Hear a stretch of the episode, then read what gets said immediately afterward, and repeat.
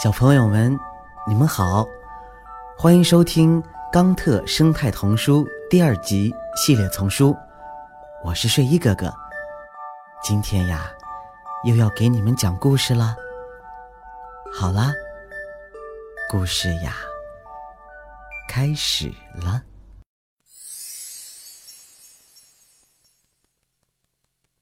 另一面的阳光。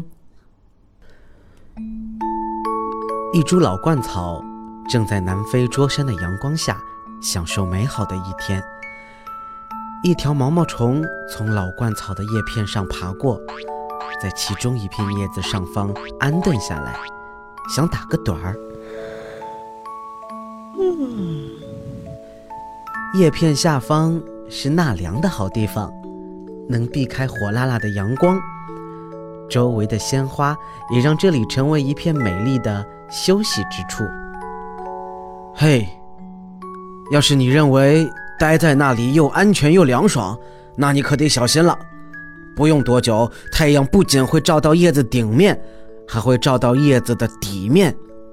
老鹳草提醒道：“那不可能，只要太阳照在叶片上方，那么叶片底面总会有阴凉地儿。”这是显而易见的，对，看上去似乎的确如此。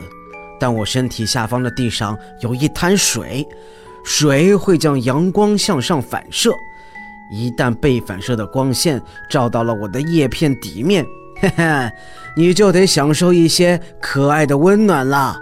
这就像人们用来的新型太阳能电池板一样，享受。我失去了安全又凉爽的休息处，怎么还能享受啊？当然，你可能会不太高兴，是吧？或许你得再找别处休息了。但是你相信吗？人们安放在屋顶用来捕获太阳能的所有太阳能板，只有顶面能照到阳光，底面从来接受不到阳光的照射。是因为人们希望模拟自然吗？你们植物也只是利用其中一面的光能，对吧？不不不不不，这与是否向大自然学习无关，更多的呀在于如何利用现有的资源。如果两个表面都能利用好，那么呀就能得到双倍的能量。嗯，那么你是建议让这些用沙子做的太阳能板的两面都得到阳光的照射吗？没错。如果你能从太阳能板的顶面和底面都获得能源，为什么只利用顶面呢？我们应该尽可能的利用现有的资源。嘿，瞧，我喜欢阴凉地儿，没有阴凉地儿就太热了，甚至感觉要燃烧起来。而且我听说，如果太阳能电池变得过热，它们就不能正常工作了。嘿嘿嘿，如果你热过了头，会怎么做呢？我，嗯，我喜欢去冲个澡。对呀，如果太热，你会用水来降温，然后你会得到什么？凉爽又清新的身体，不是吗？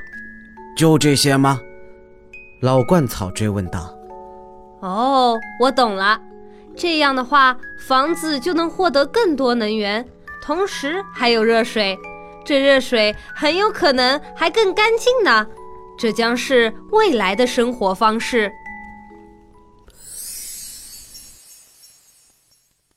想一想，如果你是工程师，你会选择将光伏电池变得更薄更轻，用来节约能源，还是将太阳能电池变厚，来获得双倍的能量？和爸爸妈妈一起找找。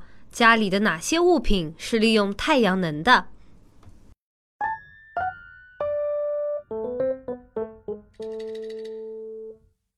您刚才收听到的是由环保部宣传教育中心引进，学林出版社和喜马拉雅联合出品，李潇钦和黄鑫播讲的《冈特生态童书》第二集系列丛书，还有很多好听的故事，不要错过了。